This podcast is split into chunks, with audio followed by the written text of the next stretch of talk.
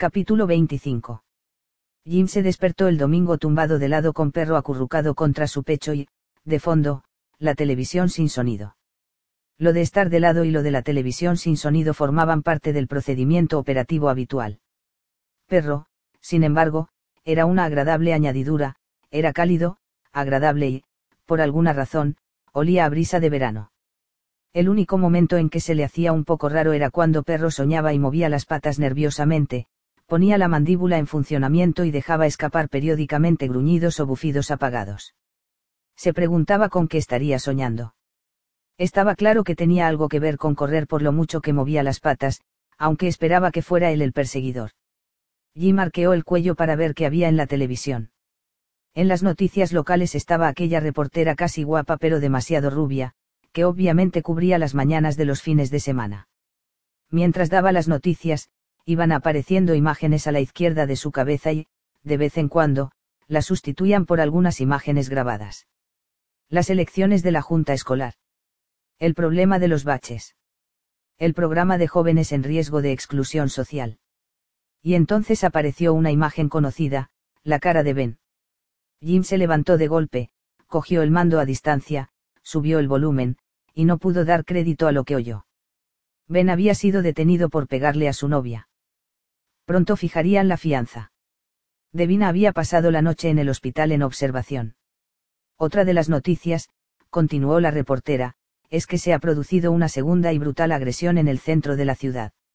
Robert Beltover, de 36 años, fue hallado después de medianoche en un callejón, cerca de donde fueron abatidas a tiros las dos víctimas del viernes. Actualmente se encuentra en el Hospital San Francisco en estado crítico. Aún no se ha identificado a ningún sospechoso y el comisario Salfunukcio ha emitido un comunicado escrito pidiendo prudencia. Jim acarició la espalda de perro. Por Dios bendito. Bendy Pietro podía ser muchas cosas pero un maltratador. Resultaba difícil de creer, teniendo en cuenta cómo se había echado encima de aquellos dos universitarios por molestar a Mari Terese. Y habían encontrado a otro tío en un callejón. Aunque tal vez no estuviera relacionado con. Por supuesto, como estaba claro que aquella puñetera tormenta necesitaba otro tornado más, su teléfono móvil se puso a sonar. Jim cogió el aparato de la mesilla sin mirar dónde estaba, un truquillo que había aprendido después de años trabajando en la oscuridad. Era increíble cómo el sonido podía compensar la falta de visión. Buenos días, cariño, dijo sin pararse a mirar quién era. El grado de alegría de la voz de su antiguo jefe era casi equiparable al que él sentía. Ella no existe. Jim apretó la mano sobre el teléfono, aunque aquello no era ninguna sorpresa. No has encontrado nada. Yo no he dicho eso. Pero tú Marie Therese Boudreau es una identidad inventada por un tío en Las Vegas. Por lo que sé, la crearon hace unos cinco años y la primera en usarla fue una señora que acabó en Venezuela. Luego tu chica compró los documentos hace dos años, viajó hacia el este y se estableció en Coldwell, Nueva York. Vive en el 189 de la Avenida Fern. Tiene teléfono móvil. La boca de su jefe pronunció los dígitos y la memoria de elefante de Jim los retuvo al instante. En su declaración de la renta, los formularios W2 son de un sitio llamado Cero Sumi desde finales del pasado año hasta hace más o menos un mes, de la máscara de hierro. Consta como bailarina en ambos sitios. Tiene un menor a su cargo. ¿Quién es en realidad? Hubo una pausa. Ahora mismo esa no es la cuestión. La satisfacción de aquella voz profunda no era la clase de cosa que uno quería oír, significaba que te tenía cogido por las pelotas y que el que las sujetaba era un sádico de campeonato. Jim cerró los ojos. No pienso volver. Te lo dije cuando me fui, estoy fuera. Vamos, sacar a ellas, ya conoces el percal. Una etiqueta en el dedo gordo del pie es la única forma de desvincularte de verdad de nosotros. La única razón por la que te he dejado tomarte unas pequeñas vacaciones es porque estabas demasiado nervioso. Pero por lo que veo parece que ya estás mucho mejor. Jim controló su impulso de darle un puñetazo a la pared. No podrías por una vez en tu miserable y maldita vida hacer algo sin esperar nada a cambio. Prueba. A lo mejor te gusta. Podrías empezar ahora.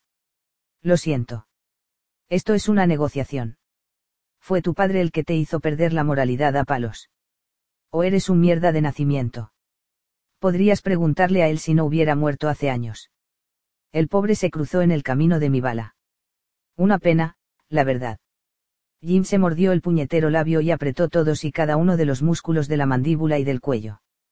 Por favor, necesito información sobre ella. Dímelo. Es importante. Obviamente, el cabrón de Matías no se dejó engatusar por ese rollo de, mamá, por favor. El, favor, que supuestamente te debo solo llega hasta aquí. Si quieres más, tienes que darme algo que lo merezca. Y antes de que me preguntes, el encargo que tengo en mente está justo al lado de tu casa. He dejado de matar gente. Ya. Matías, necesito saber quién es. Estoy seguro de ello. Y ya sabes dónde encontrarme. La llamada se cortó y, por un momento, Jim consideró seriamente lanzar el teléfono al otro lado de la habitación. Lo único que lo detuvo fue Perro, que levantó su soñolienta cabeza y, de alguna manera, consiguió eliminar el impulso del brazo de Jim. Dejó caer el teléfono sobre la colcha. La mente le iba a mil por hora y estaba furioso, no sabía qué coño hacer con su vida, así que se limitó a extender el brazo hacia el animal e intentó atusarle el pelo que tenía de punta entre las orejas. Fíjate bien en lo que te digo, colega, pareces Einstein recién levantado. De verdad. El contacto visual era fundamental cuando estabas en prisión. Ben lo había aprendido durante sus incursiones en el centro de menores, entre rejas, la forma en que recibías las miradas de los tíos con los que estabas era tu tarjeta de visita, y había cinco categorías principales. Los yonkis nunca fijaban la vista, normalmente porque no eran capaces de controlar sus nervios ópticos más de lo que controlaban sus glándulas sudoríparas, sus intestinos o sus sistemas nerviosos. Como el equivalente en prisión de las estatuas de jardín, solían elegir un sitio y quedarse allí, y casi siempre se mantenían al margen de la acción porque no instigaban a nadie y los objetivos fáciles eran un aburrimiento. Luego estaban los ratoncillos, que solían estar disfrutando de su primera incursión en el sistema penal y decir que estaban un poco acojolado era decir poco. Tenían los ojos como bolas de ping-pong y miraban a su alrededor al azar, sin sostener la mirada. Eso los convertía en blancos perfectos de burlas y agresiones verbales, pero normalmente no de puñetazos, porque eran de los que llamaban a los guardias por menos de nada. Los hijos de puta, por otro lado, tenían una mirada más alerta, siempre estaban identificando debilidades y preparados para saltar. Eran de esos que picaban a todo el mundo y adoraban hacerse los malos, pero no eran peligrosos. Eran instigadores, pero dejaban a los exaltados hacer el trabajo sucio. Ellos solo eran niños en un cajón de arena que rompían juguetes y les echaban la culpa a otros. Los exaltados tenían mirada de locos y les encantaba pelear. A la mínima oportunidad se te echaban encima. Con eso está todo dicho. Finalmente, estaban los auténticos sociópatas, aquellos a los que les importaba una mierda todo y que eran capaz de matarte y comerse tu hígado. ¿O no? En cualquier caso, daba igual.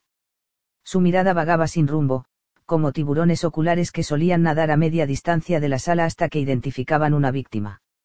Ben estaba sentado entre una muestra representativa de los anteriores, sin formar parte de ninguno de aquellos grupos y encajando en una categoría bastante atípica, se mantenía alejado de las miradas del resto y esperaba que los demás tuvieran la misma deferencia. ¿Y si no la tenían? Vaya traje que te gastas. Ben tenía la espalda apoyada contra la pared de cemento y la mirada clavada en el suelo, pero no le hacía falta levantar la vista para saber que, de los doce tíos que había en la celda, él era el único con un par de solapas. Vaya, acababa de salir a escena un hijo de puta. Ben se echó hacia adelante deliberadamente y apoyó los codos sobre las rodillas. Con un puño en la mano, giró lentamente la cabeza hacia el tío que había hablado. Tirillas. Cuello tatuado. Pendientes. El pelo tan corto que se le veía el cráneo y cuando el HDP sonrió como si estuviera esperando una comida a punto de ser servida, vio relucir un incisivo roto. Estaba claro que pensaba que tenía a un ratoncillo novato agarrado por los cuernos. Ben sacó a relucir sus propios dientes e hizo crujir los nudillos de su mano de pegar uno por uno. ¿Te mola misayo, gilipollas? Con la respuesta de Ben, Mr. Personalidad se curó al instante de su divertiditis. Sus ojos castaños calcularon rápidamente el tamaño del puño de Ben y luego volvió a mirar aquellos ojos firmes que estaban clavados sobre él. Te he hecho una pregunta, dijo lentamente Ben en voz alta. Te mola mi sayo, gilipollas. El tío sopesó su respuesta y Ben esperó que ésta fuera repugnante. Y debía de notarse, porque mientras el resto de los hombres parecían espectadores de un partido de tenis mirando a un lado y a otro, la tensión fue desapareciendo de los hombros del hijo de puta. Sí, es muy bonito. Un traje muy bonito. Sí.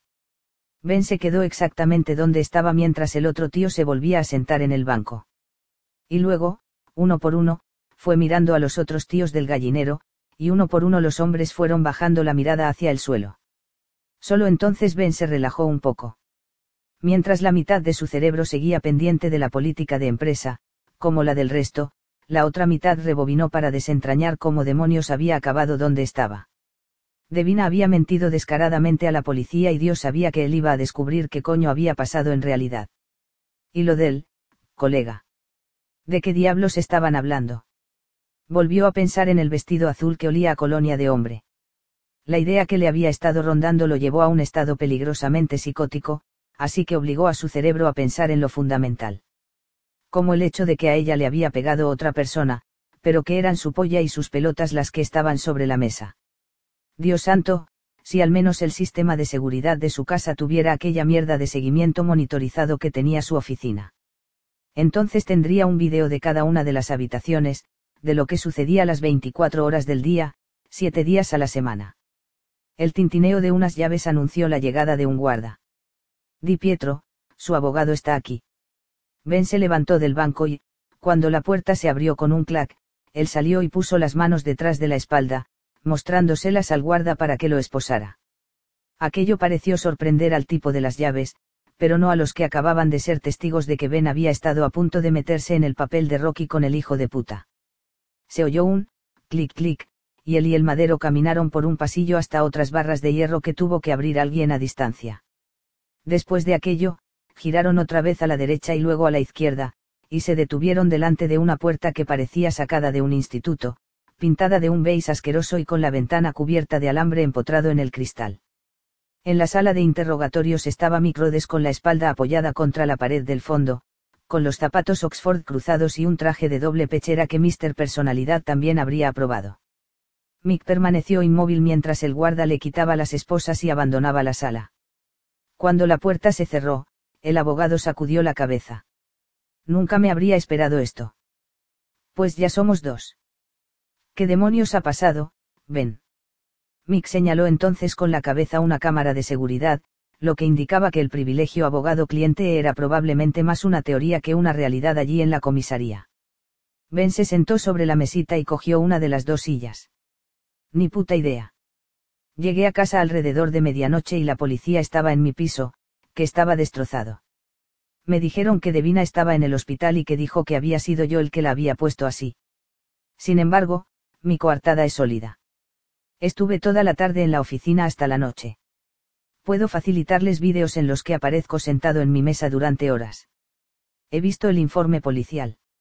Ella dijo que había sido agredida a las 10 de la noche. Mierda.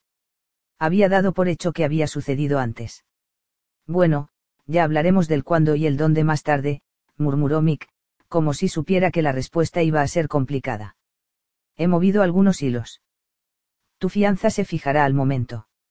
Serán unos cien mil, más o menos. Si me dan la cartera, puedo dárselos ahora mismo. Bien. Te llevaré a casa. Solo para coger alguna ropa. No quería volver a ver el duplex, y mucho menos quedarse allí. Me iré a un hotel. No me extraña. Y si necesitas alejarte de los medios de comunicación, puedes quedarte conmigo en Greenwich. Necesito hablar con Devina necesitaba saber no solo quién le había pegado, sino con quién demonios se había estado acostando. Él tenía muchos amigos, con un hombre como él con una fortuna como la suya. Él tenía amigos de todos los puñeteros tipos. Primero te sacaremos de aquí, vale. Y luego hablaremos de los siguientes pasos. Yo no lo he hecho, Mick. ¿Crees que estaría así vestido un domingo por la mañana si pensara lo contrario? Por el amor de Dios, tío, ahora mismo podría tener el Times entre mis manos. Al menos esa es una prioridad que puedo entender. Y Mick fue fiel a su palabra, gracias a una rápida fianza de 100 de los grandes que Ben retiró de su tarjeta de débito, alrededor de las 10 de la mañana estaba abandonando la comisaría y subiendo al Mercedes de su colega. Sin embargo, que lo soltaran a duras penas era motivo de celebración. Mientras se dirigían hacia el Kaamador, la cabeza de Ben estaba hecha un auténtico lío, corriendo desbocada mientras intentaba encontrar algún tipo de lógica interna a todo aquello. Ben, colega, vas a tener que escucharme no solo porque soy tu hermano de fraternidad y puedes confiar en mí, sino porque además soy tu abogado. No vayas al hospital. No hables con Devina. Si te llama o se pone en contacto contigo, no interactúes con ella. El Mercedes se detuvo delante del Kaamador. Tienes una coartada que justifique dónde estuviste anoche entre las 10 y las 12. Ben miró fijamente el parabrisas recordando exactamente dónde había estado, y lo que había estado haciendo. La decisión estaba clara. Ninguna que pueda revelar a la policía. No. Pero estabas con alguien. Sí. Ben abrió la puerta. No pienso involucrarla a ella. A ella. Puedes llamarme al móvil. Espera, ¿quién es esa, ella? No es asunto tuyo. Mick apoyó el antebrazo sobre el volante y se inclinó sobre el asiento. Si quieres salvar el culo, tendrás que reconsiderarlo. Yo no le he hecho daño a Devina y no tengo ni idea de por qué iba a querer que me metieran entre rejas por esta mierda. Ah, no. ¿Sabe algo de esa, ella, tuya? Ben sacudió la cabeza. No, no lo sabe. Llámame. No vayas a ese hospital, Ben. Prométemelo. No va a ser lo primero que haga. Cerró la puerta y se dirigió a toda prisa hacia la entrada del Kaamador. Confía en mí. Capítulo 26. El diseño del complejo hospitalario San Francisco tenía una lógica como de granja de hormigas. Reflejaba una filosofía arquitectónica iterativa, como muchos de los centros médicos de su mismo tipo. Los edificios que cubrían sus hectáreas de terreno eran un batiburrillo de estilos y estaban situados donde podían meterlos, como estacas redondeadas metidas a la fuerza en agujeros cuadrados. En el complejo había un poco de todo, desde ladrillo gótico a los institucionales acero y cristal, pasando por enormes edificios de piedra con columnas. Lo único que tenían en común era que todo estaba hacinado. Jim aparcó la camioneta en una plaza situada al lado de una torre de 15 pisos y supuso que aquella enormidad sería un buen sitio para empezar, ya que era donde a él lo habían ingresado después de pasar por urgencias. Se abrió paso entre las hileras de coches, cruzó la calle y, pasando por debajo de la entrada cubierta, entró en el edificio después de atravesar una serie de puertas automáticas de cristal. Ya en el mostrador de información, dijo. Estoy buscando a Devina Vale. La mujer de 112 años de pelo azul que estaba encargada del mostrador le sonrió tan amablemente que él se sintió como un gilipollas por haberla reducido simplemente a una edad. Buscaré la habitación. Mientras sus dedos con forma de ramitas hacían la búsqueda y picoteaban sobre el teclado, él pensó en cuánto más rápido había sido él en su apartamento se le había ocurrido que el nombre de Devina sería lo suficientemente poco usual en el mundo de las pasarelas como para encontrar a la novia de Ben buscando su nombre en Google, y la verdad es que no había sido difícil. Aunque en su profesión utilizaba solamente su nombre de pila, ella y Ben se habían fotografiado juntos en una gala de recaudación de fondos para el el Courier Journal hacía unos seis meses, y allí estaba, ah vale. Está en el piso 12, habitación 53. Gracias, señora, dijo con una ligera inclinación. De nada. Puede usar los ascensores que están al lado de la tienda de regalos.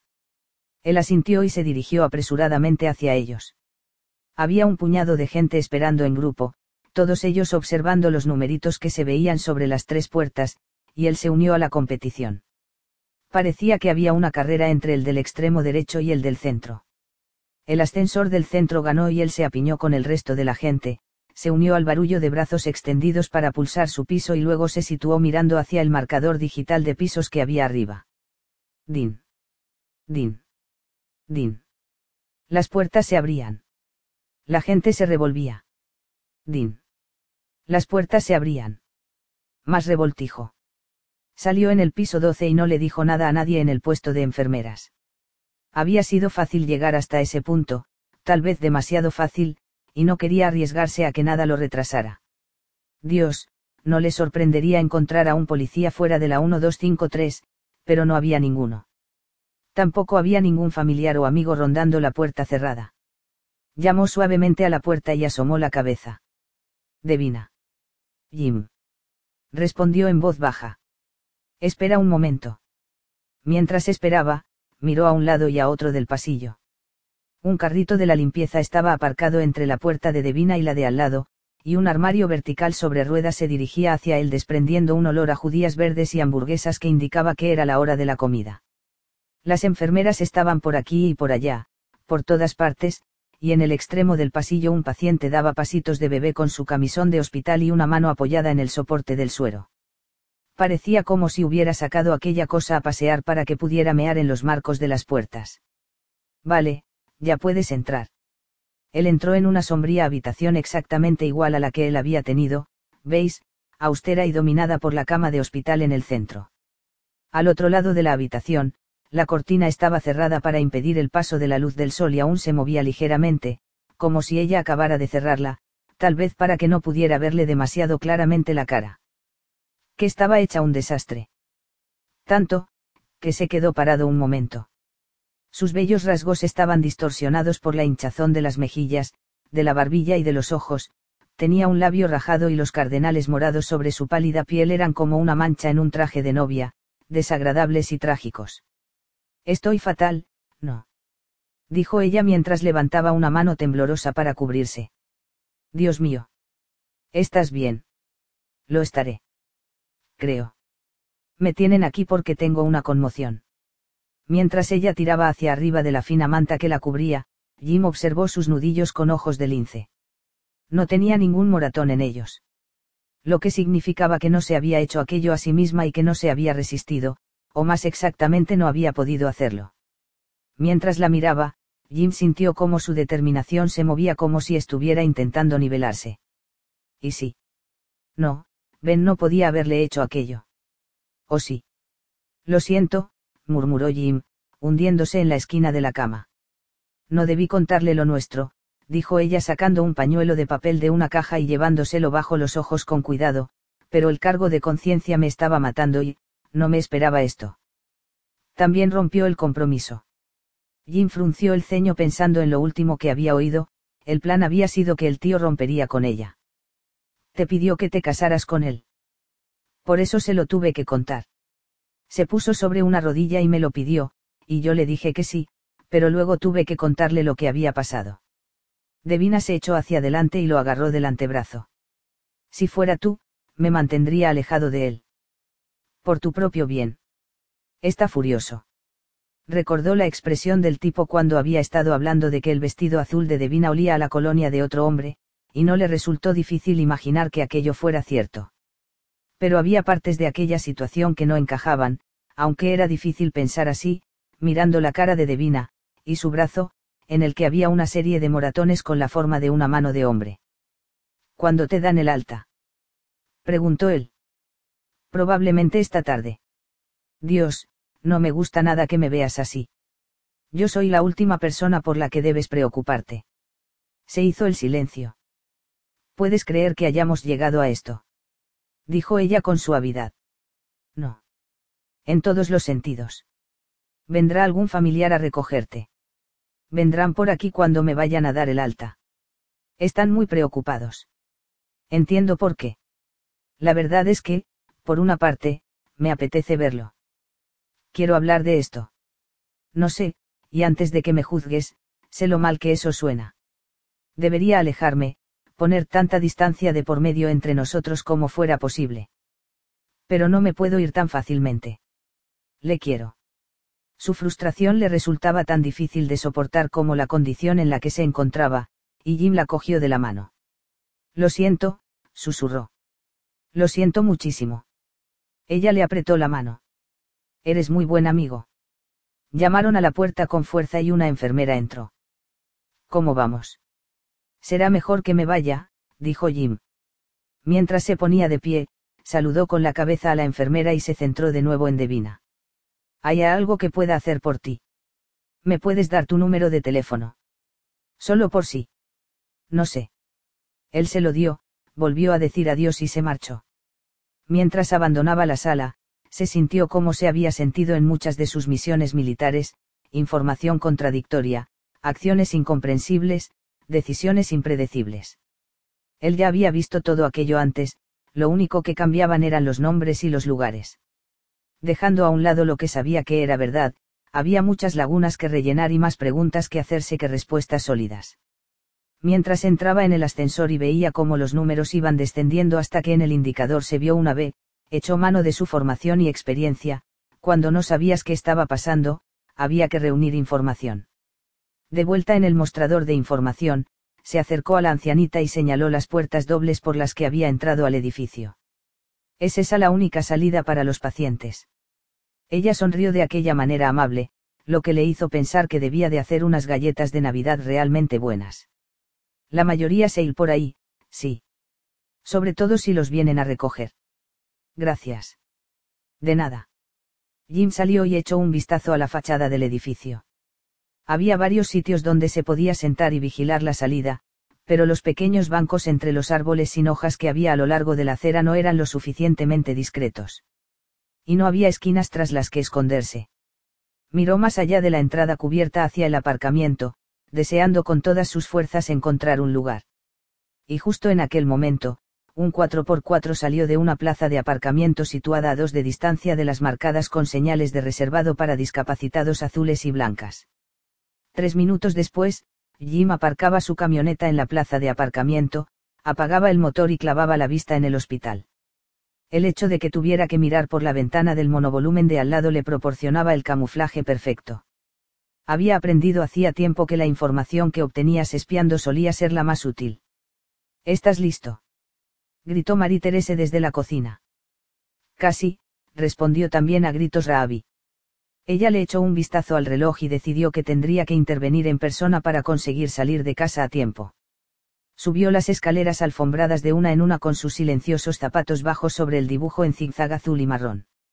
Al igual que el resto de la decoración, la moqueta no se parecía en absoluto a lo que ella habría elegido, pero la elección era entendible dado que se trataba de una zona de gran tráfico de una casa de alquiler. Encontró a su hijo delante del espejo, intentando que su corbata de mini hombre colgara recta. Por un momento, le sobrevino una extrapolación maternal, tuvo una visión en la que lo veía de pie, desgarbado pero fuerte, de camino a su baile de graduación. Y luego orgulloso y alto en su graduación en la universidad. E incluso más tarde, con un smoking en su boda. ¿Qué miras? dijo él, moviéndose con nerviosismo. Esperaba el futuro. Un futuro agradable y normal que estuviera lo más lejos posible de lo que habían sido los dos últimos años para ellos. ¿Necesitas ayuda? preguntó ella. No puedo. Dejó caer los brazos a los lados y se giró hacia ella, capitulando. Ella se acercó, se arrodilló ante él y aflojó el nudo torcido. Mientras lo hacía, él permaneció allí de pie con tanta paciencia y confianza, que era difícil no considerarse al menos una madre medio decente. Creo que vamos a tener que comprarte una americana de otra talla. Sí, me empieza a apretar arriba. Y mira, ves. Estiró los brazos y frunció el ceño por la manera en que las mangas se le subieron hasta los codos. Lo odio. Ella se ocupó con rapidez de la corta tira azul marino y roja, en absoluto sorprendida de que no le gustara cómo le quedaba la chaqueta. A su hijo siempre le había gustado ponerse trajes y prefería que los zapatos, y hasta las zapatillas de deporte, estuvieran impolutos. Lo mismo sucedía con todo lo que tenía, si abría sus cajones o su armario, la ropa estaba toda perfectamente organizada y colgada, sus libros estaban alineados en las estanterías y la cama nunca estaba deshecha, a no ser que él estuviera entre las sábanas. Su padre era igual de minucioso con su ropa y sus cosas. Su hijo también había heredado el cabello y los ojos oscuros de Mark. Dios, habría preferido que no hubiera nada de aquel hombre en él, pero la biología era la biología. Y lo que a ella realmente le preocupaba, el temperamento y la mezquindad de su ex, nunca habían hecho acto de presencia. Ala, ya está.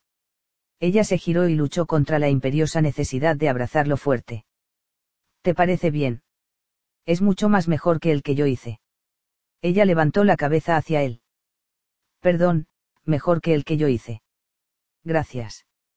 Miró su reflejo y pensó en el coste de las nuevas chaquetas, y de los zapatos, y de los abrigos de invierno y de los pantalones cortos de verano e intentó no entrar en pánico. Después de todo, siempre podía ser camarera. No ganaría ni de lejos lo que ganaba con lo que había estado haciendo, pero sería suficiente. Tendría que ser suficiente. Sobre todo cuando se mudaran a una ciudad más pequeña donde los alquileres serían más baratos. Dios, no quería irse de Coldwell. La verdad era que no quería. No después de la noche que había pasado con Ben. Vamos a llegar tarde, venga, dijo ella.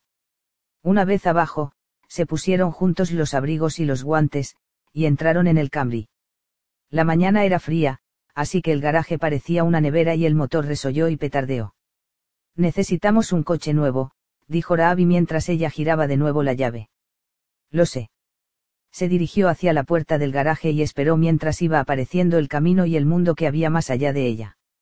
Salió marcha atrás, giró hacia el otro lado, pulsó de nuevo el botón del mando a distancia y salió hacia San Patricio. Cuando llegaron a la catedral, había coches aparcados a ambos lados de la calle a varias manzanas dio una vuelta valorando las opciones ilegales y aparcó en un sitio que había en una esquina en el que sobresalía la parte trasera del coche. Bajó y rodeó el coche para ver si el parachoques estaba demasiado encima de la línea amarilla que señalaba la zona en la que no se podía aparcar. Casi medio metro. Mierda. Mientras las campanas de la catedral empezaban a sonar, decidió confiar en que si aparecía un policía fuera un buen cristiano, o ciego. Vamos, dijo tendiéndole la mano a Raabi, que salió del coche. Con la mano de él en la suya, caminó con rapidez y él la siguió sin despegarse de ella, para lo cual sus pequeños mocasines tenían que ir el doble de rápido sobre la acera desnuda. Creo que llegamos tarde, mamá, dijo sin aliento. Y es por mi culpa. Solo quería que mi corbata estuviera bien. Ella lo miró.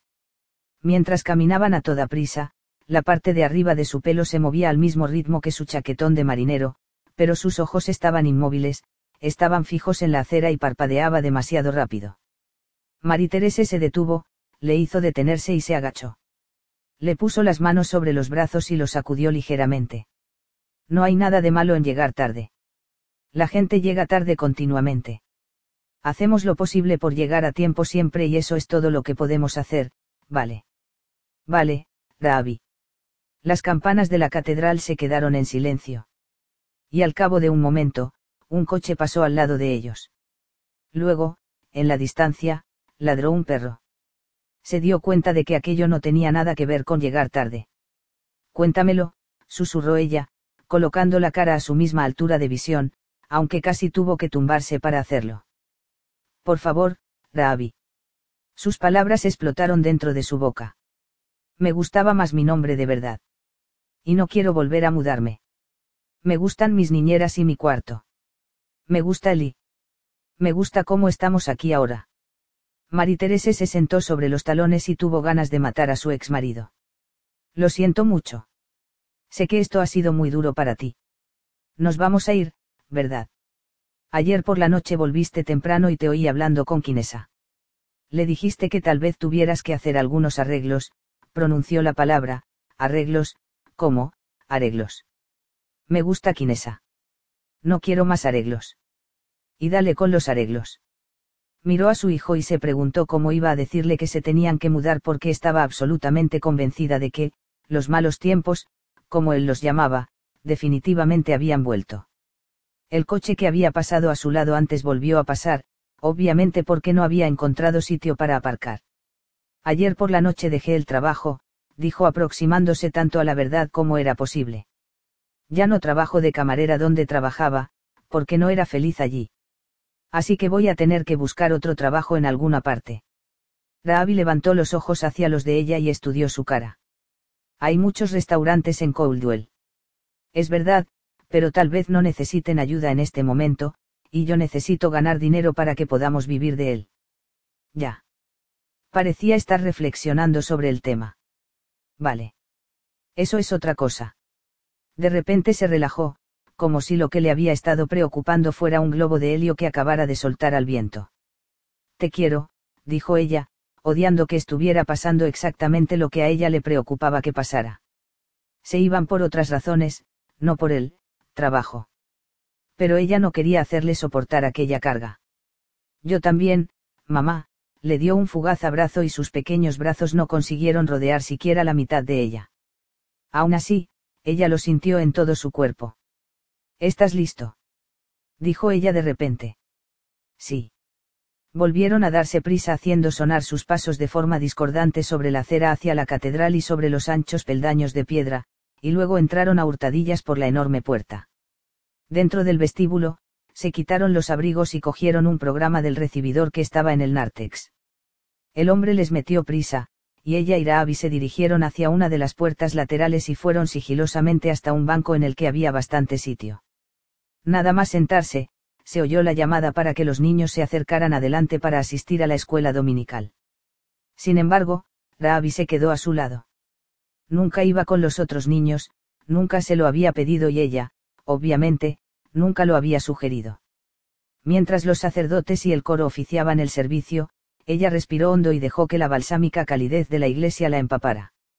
Y por una décima de segundo, se imaginó cómo sería que Ben estuviera sentado con ella y con Raabi, tal vez al otro lado de su hijo.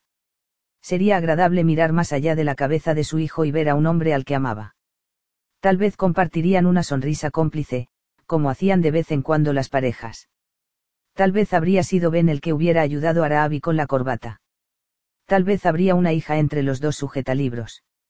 Frunciendo el ceño, Marie Terese se dio cuenta de que, casi por primera vez en su vida, estaba soñando despierta. Fantaseando en toda regla sobre un futuro agradable y feliz. Dios, ¿cuánto tiempo hacía de eso? Desde los comienzos con Mark. Tanto hacía. Lo había conocido en el casino Mandalay Bay.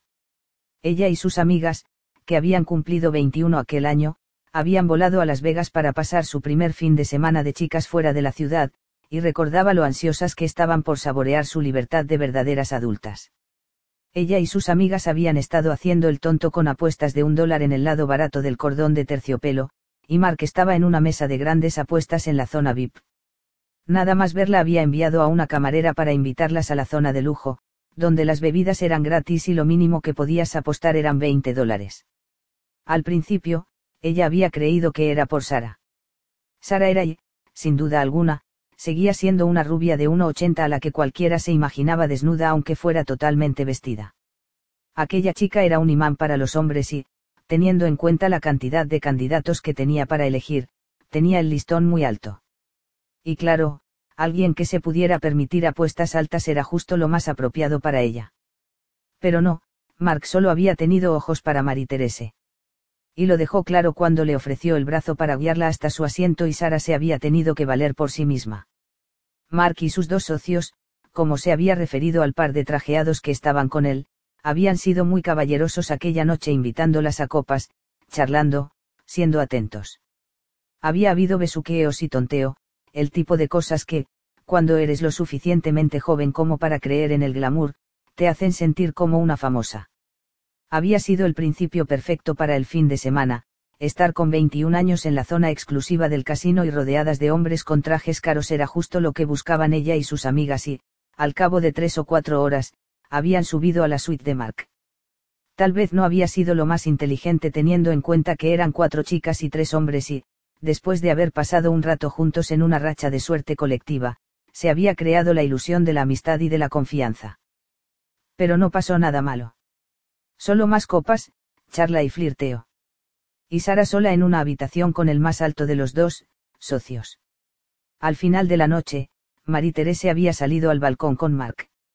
Aún podía recordar la sensación del aire seco y caliente volando sobre la centelleante vista del strip de Las Vegas. Habían pasado diez años, pero aquella noche aún permanecía tan clara en su memoria como el momento en que se había convertido en un recuerdo, ambos en aquella terraza, muy por encima de la ciudad hecha por el hombre, de pie uno al lado del otro. Ella admiraba la vista. Él la admiraba a ella.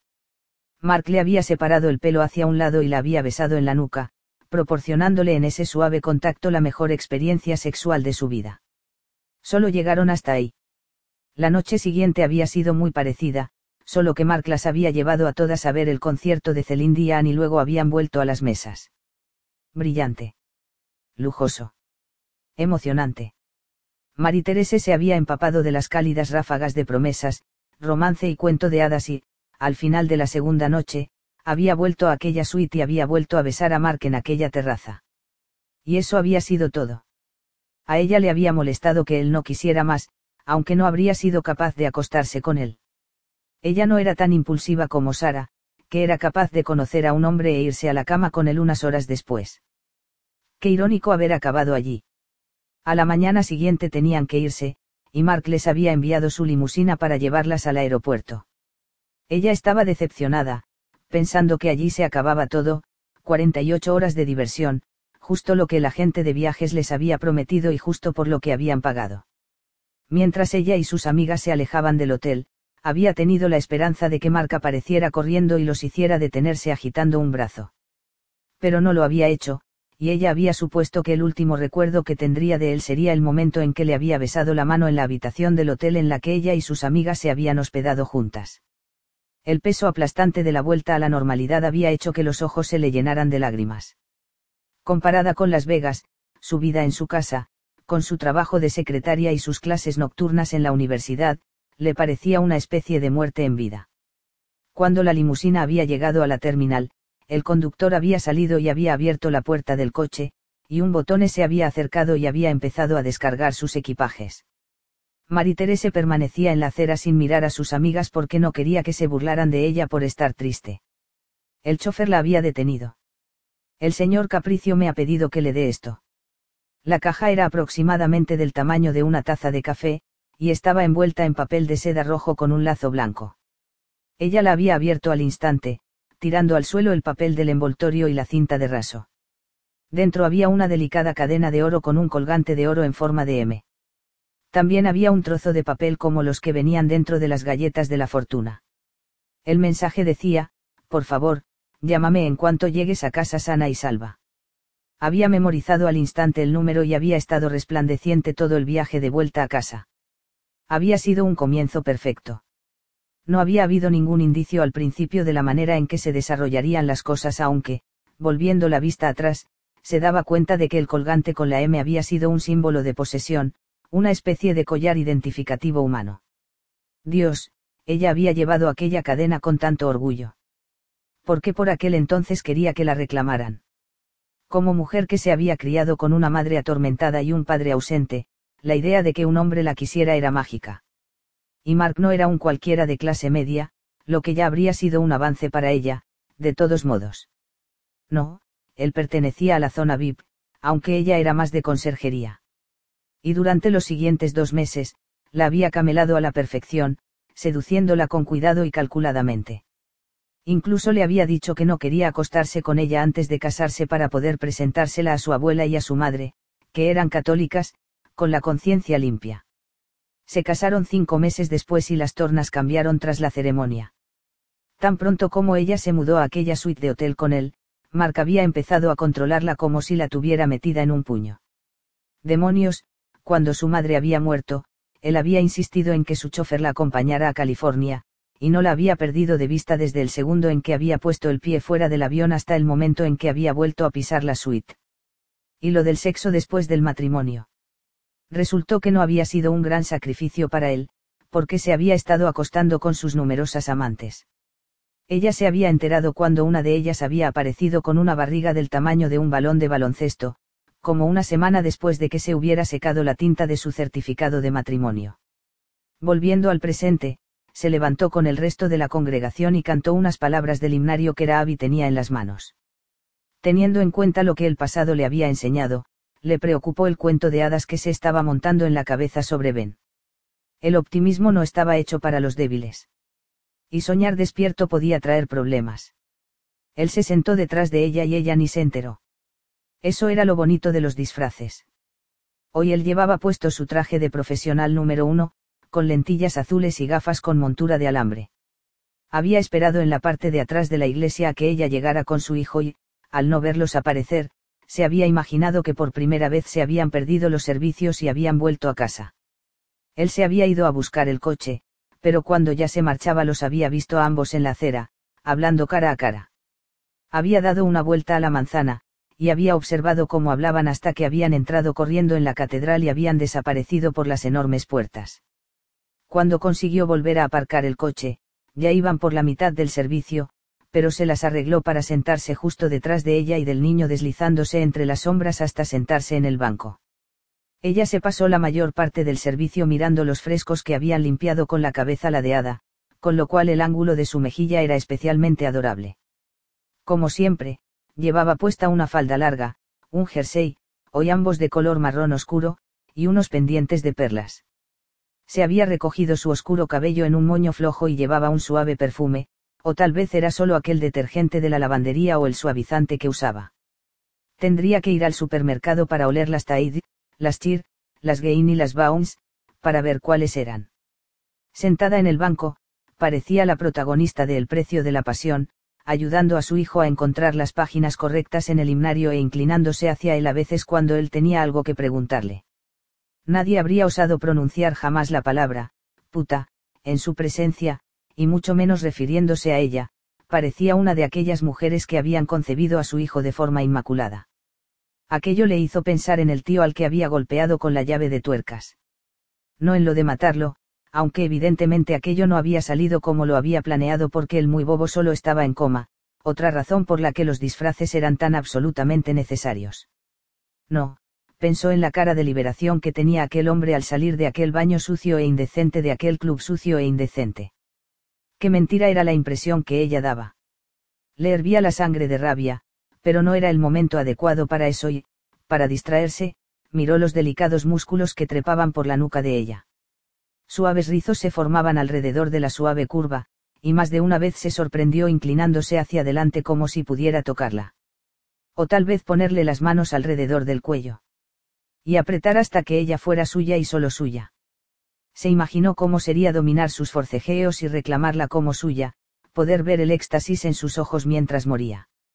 Mientras se recreaba en el futuro, a punto estuvo de actuar en consecuencia de su impulso pero, afortunadamente, la parte cantada del servicio le ayudó a romper su furiosa concentración y a mantener las manos ocupadas.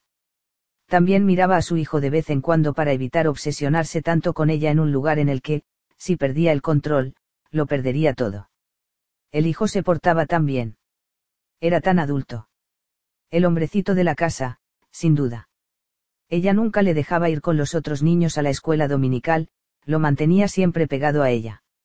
Aquello resultaba un poco frustrante, aunque era inteligente por parte de ella no perderlo de vista. Muy inteligente. Aunque no debería preocuparse. El niñito iba a estar con su padre muy pronto, y ella iba a estar con su marido para toda la vida.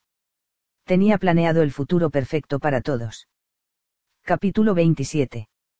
Ben cruzó la puerta del dúplex encerrado en sí mismo y sintiéndose como si alguien le hubiera dado un rodillazo en la barriga. Desde el pasillo, se quedó mirando la sala hecha un desastre sin poder dar crédito a lo que estaba viendo. Mientras entraba en la habitación, lo único que lograba hacer era sacudir la cabeza.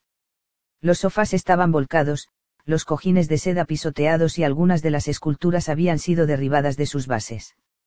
La alfombra estaba echada a perder al lado del mueble bar, manchada por el licor que se había derramado de las botellas rotas, e iba a tener que volver a pintar y empapelar las paredes porque parecía que hubieran lanzado contra ellas un par de botellas de Burdeos.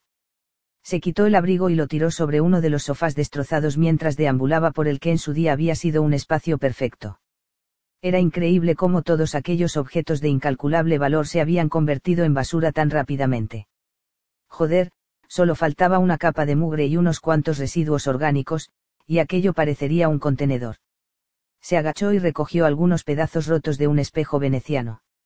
Lo habían golpeado con algo que recordaba vagamente a una espalda humana, el centro del objeto estaba roto formando una larga columna con forma de torso humano. La fina capa de polvo blanco que lo cubría todo parecía indicar que la policía había estado muy ocupada buscando huellas dactilares. Joder, estaba más claro que el agua que alguien se había dedicado a destrozar la habitación. Ben fue hacia el mueble bar y puso los pedazos rotos de cristal al lado de algunas de las botellas rotas. Luego retomó la búsqueda de lo que, sin duda, los policías habían estado buscando. No había ni rastro de sangre aunque tal vez se habían llevado los objetos en los que ella había dejado alguna marca. Además, los cardenales eran hemorragias internas, así que la falta de sangre no tenía por qué querer decir nada. Durante su estancia en el edificio, sin duda la policía habría interrogado al guarda de la entrada, aunque él no podía asegurar que Ben no estuviera en el apartamento. Después de todo, los residentes podían subir directamente en los ascensores desde el aparcamiento del garaje. Ben fue hacia el teléfono y llamó a recepción. Cuando respondió una voz masculina, él no se anduvo con rodeos. Gary, soy Ben. Le has dado acceso a la policía a las cintas de seguridad de los ascensores y de las escaleras del edificio. No hubo ninguna pausa en absoluto. Dios mío, señor Di Pietro, ¿por qué lo ha hecho? Yo no he sido. Lo juro. Tiene la policía las cintas. Sí, se lo han llevado todo. Ben exhaló aliviado. No había forma de que hubiera llegado al dúplex sin aparecer en una de aquellas grabaciones. De hecho, demostrarían que él había salido del edificio por la mañana y que no había vuelto hasta después de medianoche. Y usted salía en la cámara, dijo el guarda. Ben parpadeó. ¿Qué? Subió en ascensor desde el garaje a las diez en punto. Está en la cinta. ¿Qué? Aquello era imposible. A aquella hora estaba en el coche, yendo hacia los Woods con Marie-Terese. Un momento. ¿Viste mi cara? ¿De verdad la viste? Sí, clara como el agua. Ella entró por la puerta principal y subió al duplex, y veinte minutos más tarde usted subió desde el garaje. Llevaba puesta su gabardina negra y se fue como media hora después, con su gorra de los Boston Sox bajada. No era yo. No. Sí lo era. Pero, yo no aparqué mi BMW en mi plaza, yo no estaba, y mi otro coche estaba allí. No utilicé mi pase para entrar. Explícame. Le traerían hasta aquí y entraría por la puerta normal. No lo sé. Mire, tengo que irme. Estamos probando la alarma de incendios. La comunicación se cortó. Ben colgó el auricular y se quedó mirando el teléfono con la sensación de que todo el puñetero mundo había perdido la maldita cabeza. Al cabo de un rato se dirigió hacia el sofá, puso los cojines más o menos en orden y prácticamente se dejó caer de culo. El sistema de alarma del edificio empezó a sonar y las luces estroboscópicas brillaron de forma intermitente desde sus puestos en el pasillo de entrada, y él se sintió como si estuviera en el sueño que había tenido, aquel en el que Devina caía sobre él como salida de la noche de los muertos vivientes. Estaban colocando las piezas de ajedrez a su alrededor, bloqueando sus movimientos, acorralándolo. Eres mío, ven. Y yo siempre cojo lo que me pertenece. Mientras oía de nuevo aquellas palabras en su cabeza, el sonido de la alarma resultó ser el acompañamiento perfecto al pánico que ardía en sus venas. Mierda. ¿Qué demonios hacía ahora? Salida de la nada, la voz de Jim Heran se abrió paso superponiéndose la de Devina, estoy aquí para salvar tu alma. Ben ignoró aquel comentario absolutamente inútil, se levantó y fue hacia su estudio en busca de algo que tuviera mucha más capacidad para tranquilizarlo. Se acercó a las botellas intactas de licor, se sirvió un bourbon, se lo bebió y rellenó el vaso achatado. La televisión se había quedado encendida, pero estaba sin volumen y, mientras se sentaba tras la mesa, sus ojos se clavaron en las noticias locales. Cuando al cabo de un rato apareció una fotografía al lado de la cabeza rubia de la presentadora, no se sorprendió en absoluto. A ese paso, haría falta que lanzaran una bomba radiológica en el centro de Coldwell para conseguir que se inmutara. Extendió el brazo para coger el mando. Robert Beltover, de 36 años, fue encontrado a primera hora de la noche en un callejón cercano a donde fueron tiroteadas las dos víctimas del viernes por la noche. Actualmente se encuentra en el Hospital San Francisco en estado crítico. Todavía no ha sido identificado ningún sospechoso. Era el tío de la máscara de hierro. El que había salido del baño con Marie-Terese. Ben cogió el teléfono y marcó. Nadie contestó hasta el cuarto tono, y la voz de Jim era fría, como si no quisiera responder. ¿Qué tal, amigo mío. Ben tuvo la tentación de burlarse preguntándole si todavía quería salvar su alma. ¿Has visto las noticias? Largo rato de vacilación. ¿Te refieres a Devina? Sí, pero yo no lo hice, lo juro. La última vez que la vi fue cuando rompí con ella por la tarde y encima dejé que se marchara de mi casa con el anillo que le había comprado. Pero en realidad te llamo por lo del tío que han encontrado en un callejón del centro medio muerto de una paliza. Estuvo con Marie Terese anoche. Lo vi con ella. Con él ya son tres hombres en 24 horas que han, hola. Jim. Nadie respondió, lo que dejaba claro cuál era el problema. Mira, yo no le he hecho esa mierda a Devina, aunque sé que no me vas a creer. Otro largo silencio. Hola. Por el amor de Dios, ¿de verdad crees que sería capaz de hacerle daño a una mujer? Creía que llamabas para hablar conmigo. Ahora le tocó a él hacer la pausa. ¿Por qué? Otro largo silencio. Ella dijo que te lo había contado. Lo nuestro. Lo vuestro. ¿Qué vuestro? Ella dijo que por eso se te había ido la olla y le habías pegado. Ben apretó la mano sobre su vaso. Exactamente, que hay que contar sobre vosotros dos. La leve maldición que llegó del otro lado de la línea fue pronunciada en el idioma universal del sexo que no debía haber tenido lugar. Los músculos que rodeaban los hombros de Ben y que bajaban por sus brazos se tensaron. Me estás tomando el pelo. Me estás tomando el puñetero pelo. Lo siento. El vaso se hizo añicos en la mano de Ben y el bourbon se desparramó por todas partes empapándole la manga y el puño, y salpicando la parte delantera de la camisa y los pantalones. Finalizó la llamada lanzando el teléfono al otro lado de la habitación. Jim presionó la tecla de finalización de llamada y sería capaz de apostar que aquella no era la manera en que Ben había colgado. No, tenía la sensación de que fuera cual fuera el teléfono que hubiera estado en la oreja de Ben, era ahora carne de recogedor. Genial. Una puñetera maravilla. Se frotó los ojos y se volvió a centrar en la entrada del edificio del complejo hospitalario mientras repasaba la primera parte de la conversación, otro tío relacionado con Marie Terese al que le habían dado una paliza. Y cuando Ben llamó, aquello había sido lo primero que tenía en mente, incluso por delante del hecho de que, vaya, era verdad, era sospechoso de haberle pegado una paliza a su novia con sus propios nudillos. Toda aquella mierda de Marie Terese era más fuerte que nunca para él. Lo que en cierto modo no parecía muy positivo. Joder, aquella misión en concreto iba a caer en barrena hacia el infierno. Jim bajó la mirada hacia su reloj y volvió a fijarse en cada una de las personas que entraban y salían por aquellas puertas. Era casi la una, así que se suponía que la familia de Devina estaría a punto de llegar de un momento a otro, y ella se iría con ellos. Dios, Devina era una mentirosa en toda regla. Se sintió como si fuera un sacrilegio haber llegado a aquella conclusión teniendo en cuenta el aspecto de la cara de aquella mujer, pero la verdad era la que era, Ben no sabía lo del jueves por la noche ni lo que había sucedido en la camioneta de Jim. No tenía ni idea. La ignorancia pura y dura se había reflejado en su voz estupefacta. ¿Por qué había mentido ella diciéndole que se lo había contado? ¿Y en qué más habría mentido? Por supuesto, aquello hacía que la versión de Ben fuera mucho más creíble. La una de la tarde llegó y se fue, igual que la una y media. Y luego las dos. Devina tenía que estar a punto de salir, suponiendo que le llevara alrededor de una hora hacer el papeleo y que su gente llegara a tiempo. Y que no saliera por otro lado. Y que alguien fuera a recogerla. Deseando tener un cigarro a mano, cogió el teléfono y frotó la lisa superficie de la pantalla hasta que se calentó. ¿Verdad? Necesitaba una inyección de verdad en aquella situación. Necesitaba saber quién era Marie Terese y quién era Devina, y qué coño estaba pasando. Por desgracia, aquello le iba a costar. De pronto Devina emergió de las puertas de doble hoja con unas grandes gafas cubriéndole la mayor parte de la cara.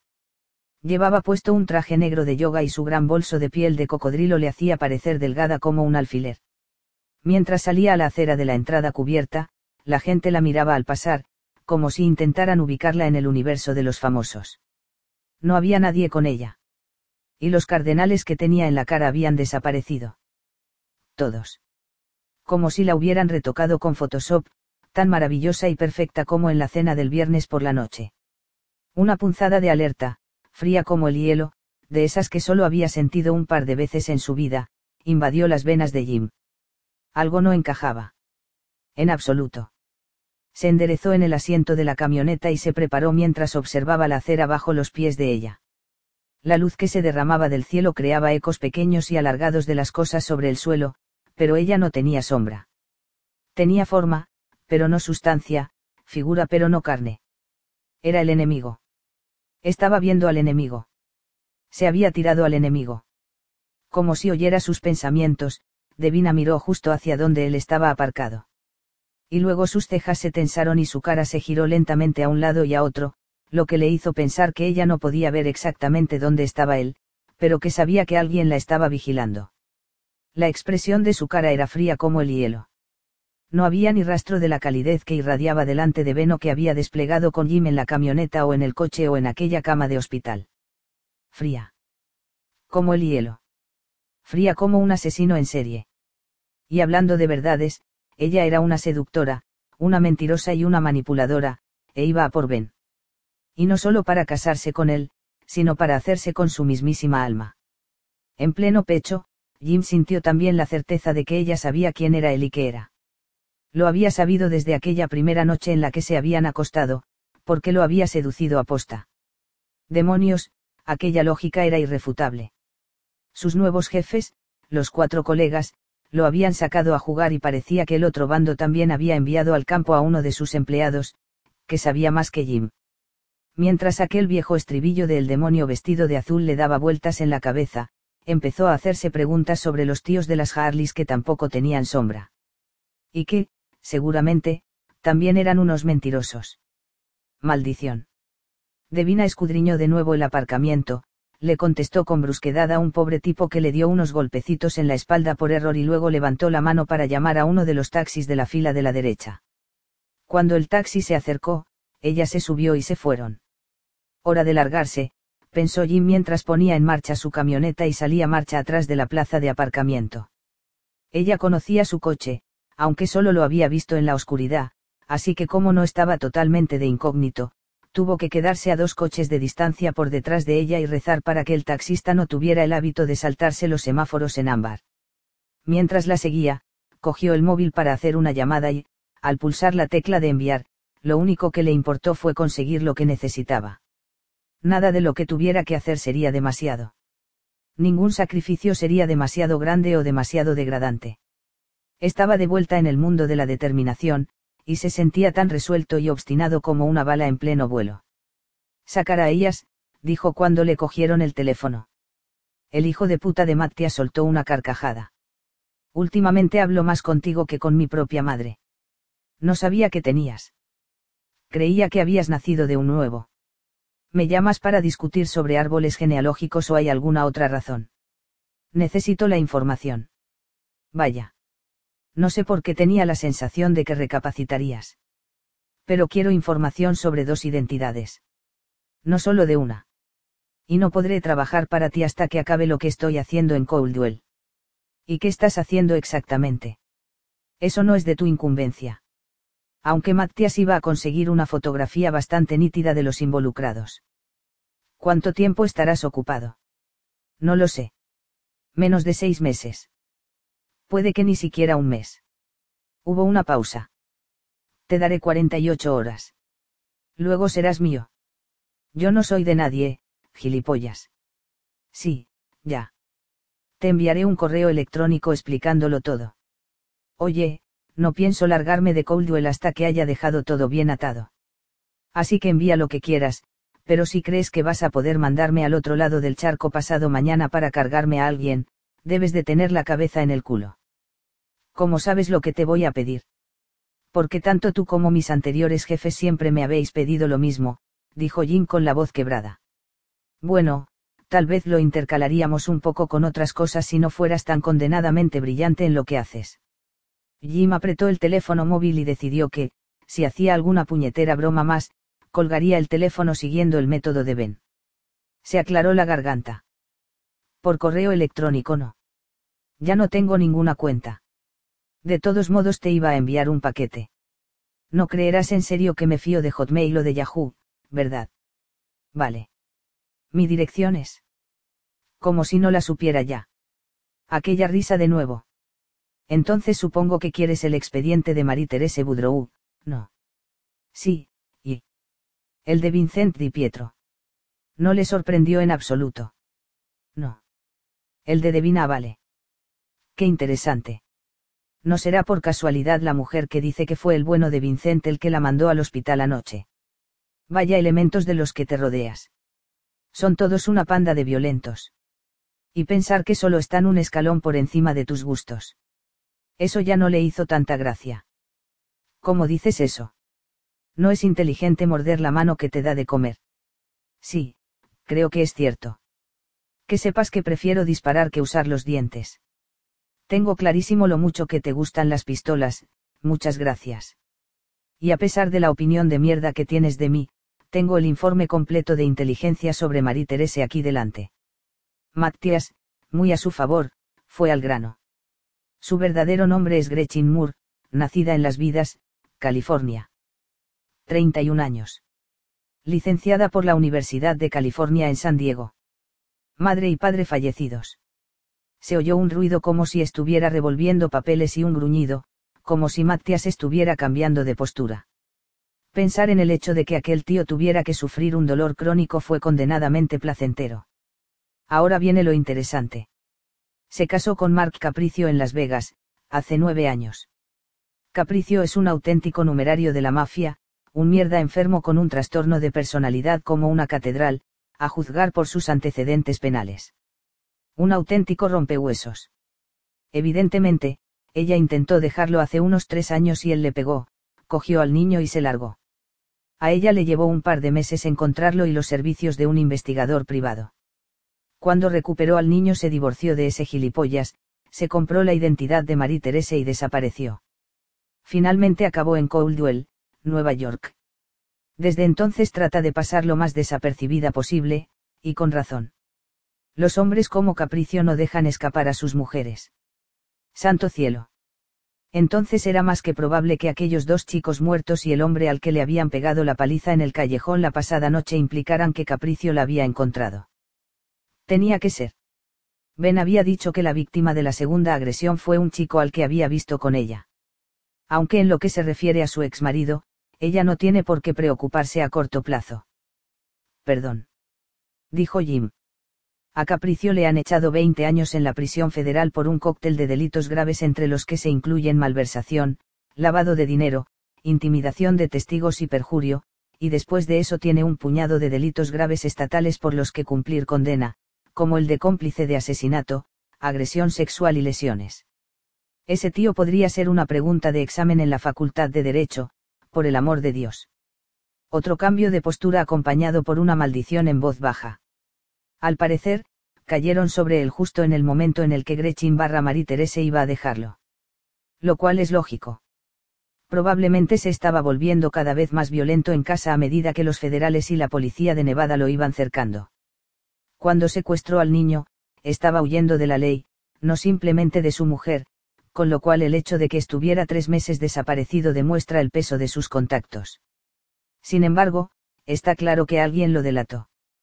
Tal vez el investigador privado que ella contrató le apretó las tuercas apropiadas en el momento oportuno a uno de sus encubridores, amenazándolo con entregarlo a la policía. ¿Quién sabe? Me pregunto si la familia de él va a por ella. Sí, he leído lo de los dos muertos a tiros en ese callejón. No creo que sea su familia. Se limitarían a matarla a ella y a llevarse al niño. No hay ninguna razón para exponerse a riesgos añadidos liquidando a inocentes. Sí, y además matar a alguien solo porque ha estado con ella implica algo personal. Así que la pregunta es quién va a por ella, suponiendo que ella sea el hilo conductor entre las agresiones de la noche del viernes y de la del sábado. Un momento, se han cargado a alguien más, en el peor sentido de la palabra. Y yo que pensaba que lo sabías todo. Hubo una larga pausa y volvió a oír la voz de Matías, esta vez sin su habitual tono tocapelotas. Yo no lo sé todo aunque me llevó su tiempo darme cuenta de eso. De todos modos, haré lo de Devina para ti. Siéntate al lado del teléfono a esperar mi llamada. A la orden. Cuando colgó, Jim se sintió como si se hubiera puesto un traje familiar, las conversaciones con Mattia seguían siendo como siempre. Rápidas, directas al grano, inteligentes y lógicas. Ese era el problema. Siempre habían trabajado bien juntos. Tal vez demasiado bien. Jim se volvió a centrar en su persecución, siguiendo al taxi de Devina mientras se dirigía por el centro de la ciudad al antiguo barrio de los almacenes. Cuando llegaron al laberinto de construcciones industriales que habían sido convertidas en lofts, hizo girar al taxi en la calle Canal sobre sí mismo y doblar en la siguiente calle a la izquierda. Él rodeó la manzana y la sincronización fue perfecta, cuando estaba llegando a Canal, alcanzó a ver a Devina saliendo del taxi para dirigirse a zancadas hacia una puerta. Entró usando una llave y él dio por hecho que tenía una casa allí. Jim continuó su camino y, mientras salía de aquel barrio, hizo otra llamada. Chuck, el capataz de la cuadrilla del grupo Di Pietro respondió con la brusquedad habitual. Sí. Chuck, soy Jim Geran. ¿Qué tal? Oyó una exhalación, como si el tío estuviera a medio cigarro. ¿Cómo te va? Bien. Quería decirte que mañana voy a ir a trabajar. La voz del tipo se suavizó un poco. Eres un buen hombre, Geran. Pero no te pases. No, si estoy bien. Bien, me alegro. Oye, estoy intentando ponerme en contacto con dos de los tíos del trabajo y me preguntaba si tendrías sus números. Tengo el número de todos menos el tuyo. ¿Cuáles quieres? El de Adrián Bogel y el de Eddie Blackhawk. Se hizo el silencio, y la imagen del tío masticando la colilla de un puro fue irrefrenable. ¿De quién? Jim repitió los nombres. No sé de quién me hablas. No hay nadie que se llame así en la obra de la Ribera. Dudó un momento, como si se preguntara si Jim seguía aún allí. Seguro que no necesitas un par de días más. Tal vez haya entendido mal los nombres. Tienen cada uno una Harley. Uno tiene el pelo corto y piercings. El otro es enorme y tiene una trenza que le cuelga por la espalda. Otra exhalación. Oye, Jim, te vas a tomar mañana libre. Te veré el martes como muy pronto. No hay nadie así en la cuadrilla. No, Jim, nadie. Supongo que me he confundido, entonces. Gracias. Jim lanzó su teléfono móvil al asiento de al lado y estrujó el volante. No formaban parte de la cuadrilla. Vaya sorpresa. ¿Por qué aquel par de cabrones no eran más reales de lo que lo era Devina? Dios, en ese nuevo trabajo parecía estar rodeado de mentirosos. Lo que lo devolvía a un territorio familiar, no. Su teléfono sonó y lo cogió. No puedes encontrarla, ¿verdad? Devina Vale no es más que aire. Esta vez Matías no se rió. Nada. Ni un puto dato. Es como si hubiera salido de la nada. La cuestión es que tiene todas las identificaciones superficiales en orden, pero solo hasta llegar a cierto punto. No tiene certificado de nacimiento. No tiene padres.